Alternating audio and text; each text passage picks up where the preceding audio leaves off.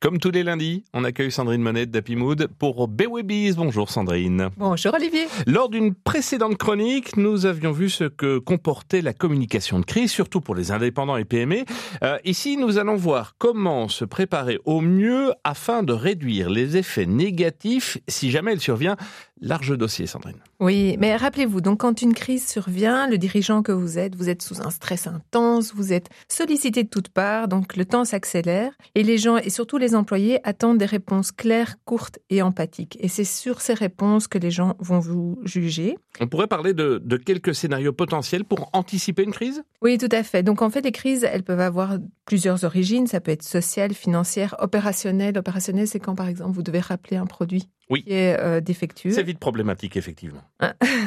donc, euh, la première euh, chose à faire, c'est de sélectionner les scénarios les plus probables, donc ceux qui ont le plus de chances d'arriver. Mhm. Alors, pour cela, vous mesurez leurs conséquences. Est-ce qu'on parle d'une fermeture de site, d'un chômage technique, de la fuite de clients ou perte de, de confiance des employés? Mhm. En troisième, vous identifiez vos interlocuteurs. Alors, les employés, bien sûr, et avant tout, mais aussi la presse, les politiques locales, euh, les ONG, les associations de euh, ou bien des clients mécontents. D'accord. Ensuite, vous identifiez qui fait quoi en interne, parce que n'oubliez pas, vous êtes sous stress. Donc, les personnes qui... euh, vous devez bien vous entourer. Donc, les personnes autour de la table avec vous peuvent être soit des avocats, des conseillers en communication, Mhm. votre directeur financier aussi. Et alors, vous avez aussi des personnes qui doivent être disponibles en cas de question. Alors, je parle surtout des IT, mais aussi penser à certains techniciens qui Oui. ont la connaissance technique, mais aussi l'historique. Et là, ce sont des, des éléments vraiment très euh, soutenants. Bon, rationnellement, on comprend, mais en pratique,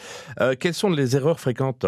Alors, on écoute Florence Jaspard, qui est brabançonne et qui travaille pour l'agence White Corporate Affairs, qui est spécialisée dans la communication de crise. Les erreurs les plus fréquentes que l'on voit, que ce soit en exercice de simulation de crise ou en situation euh, de crise réelle lorsqu'on est appelé euh, à la rescousse, eh bien, elles sont nombreuses. On va citer les plus grandes, Mhm. les pires erreurs. Donc la première, et ça paraît évident, mais c'est le mensonge. Oui. On panique, on est face à la crise et on est tenté de mentir. Ne jamais mentir. C'est le- vraiment le réflexe de base. Ça va toujours se retourner euh, contre vous. Deuxième erreur, c'est tenter à tout prix de minimiser sa responsabilité. La stratégie du oui, mais c'est pas moi, c'est l'autre, ou c'est pas vraiment notre faute. Ça marche un peu, mais pas trop. Ça marche pas du tout. Oui, c'est ça. oui. Oui. Euh, vous allez avoir l'air lâche. Et puis surtout en communication de crise, l'important en fait, euh, c'est surtout de gérer d'abord et en première partie l'empathie par rapport euh, à un client. Ça peut aussi être des victimes, il peut y avoir des blessés, il peut même avoir des, des morts dans certains cas, les pires en tout cas. Et donc, euh, sans évidemment non plus reconnaître une responsabilité de facto, parce que sinon, juridiquement, on pouvait aussi avoir des problèmes Oui. Mhm. mais ne pas en tout cas se défausser. Troisième grande erreur euh, qu'on observe régulièrement et qu'on voit beaucoup chez, chez les chefs d'entreprise et les CIO, c'est la stratégie du mort ou Ah euh, oui. de l'autruche. C'est l'autruche, Cache, oui. Mhm. Donc c'est on disparaît, on ferme les portes de l'entreprise, on ne répond plus euh, à personne, aux demandes des journalistes, aux demandes des employés, des syndicats, etc. Et on dit oui, mais on ne peut pas encore répondre, on attend de collecter suffisamment d'informations. Sauf Mhm. qu'en crise, ça ne marche pas, euh, parce que vous allez devoir attendre beaucoup de temps avant d'avoir toute l'information et de savoir exactement ce qui s'est passé, et le temps médiatique et le temps du citoyen, ce n'est pas le même. Donc, euh, il faut revenir régulièrement, même si vous n'avez pas énormément d'informations, mais montrer que vous êtes là, que vous occupez le terrain et que vous suivez les choses en temps réel. Est-ce que ça n'empêche pas non plus euh, les personnes d'imaginer le pire? Et d'imaginer quelque chose de beaucoup plus important On fantasme rapidement sur Ouais. quelque chose qu'on ne connaît pas et dont on n'a pas les infos, bien Tout sûr. à fait. Mhm. C'est ça. C'est que effectivement, et puis surtout, si vous faites le mort, il y a d'autres gens qui vont se charger de parler pour vous. Oui. Donc euh, les journalistes, ils vont aller voir d'autres parties prenantes qui ont envie de s'exprimer et qui seront pas forcément euh, sympathiques avec vous ou qui pourront euh, taper sur le dos de l'entreprise, etc.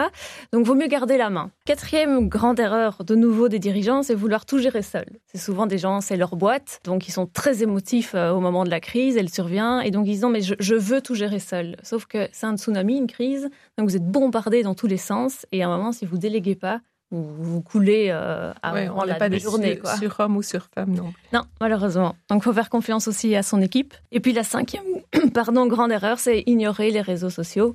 Donc, les réseaux sociaux, évidemment, ben, ça, une crise se répand. Comme une traînée de poudre. Et on voit encore souvent des entreprises qui n'ont pas le réflexe en situation de crise. Alors parfois, elles vont avoir le réflexe de faire de la veille médiatique, Mhm. mais de répondre clairement, et pourtant c'est hyper efficace par un message très factuel sur ce qui se passe, Mhm. un hyper bon moyen de, de justement de, de faire le point. Donc voilà les cinq erreurs euh, majeures que l'on constate. Merci Florence. On rappelle que White euh, donne des conseils pratiques en gestion de crise euh, au travers notamment de son appli qu'on peut décharger même si on n'est pas client et on peut faire appel à l'agence 24 heures sur 24, 7 jours sur 7, euh, même si vous n'êtes pas client. Donc en cas de crise, White avec un Y. Voilà qui est dit. On va retrouver cette euh, séquence sur votre site internet, votre page Facebook, LinkedIn également, Oui. euh, happymood.be, société de communication. Et de conseils, oui. Et voilà, c'est dit. On vous retrouve lundi, non pas lundi prochain, c'est congé lundi Yes, prochain. c'est congé. Voilà, lundi d'après, c'est rendez-vous est pris.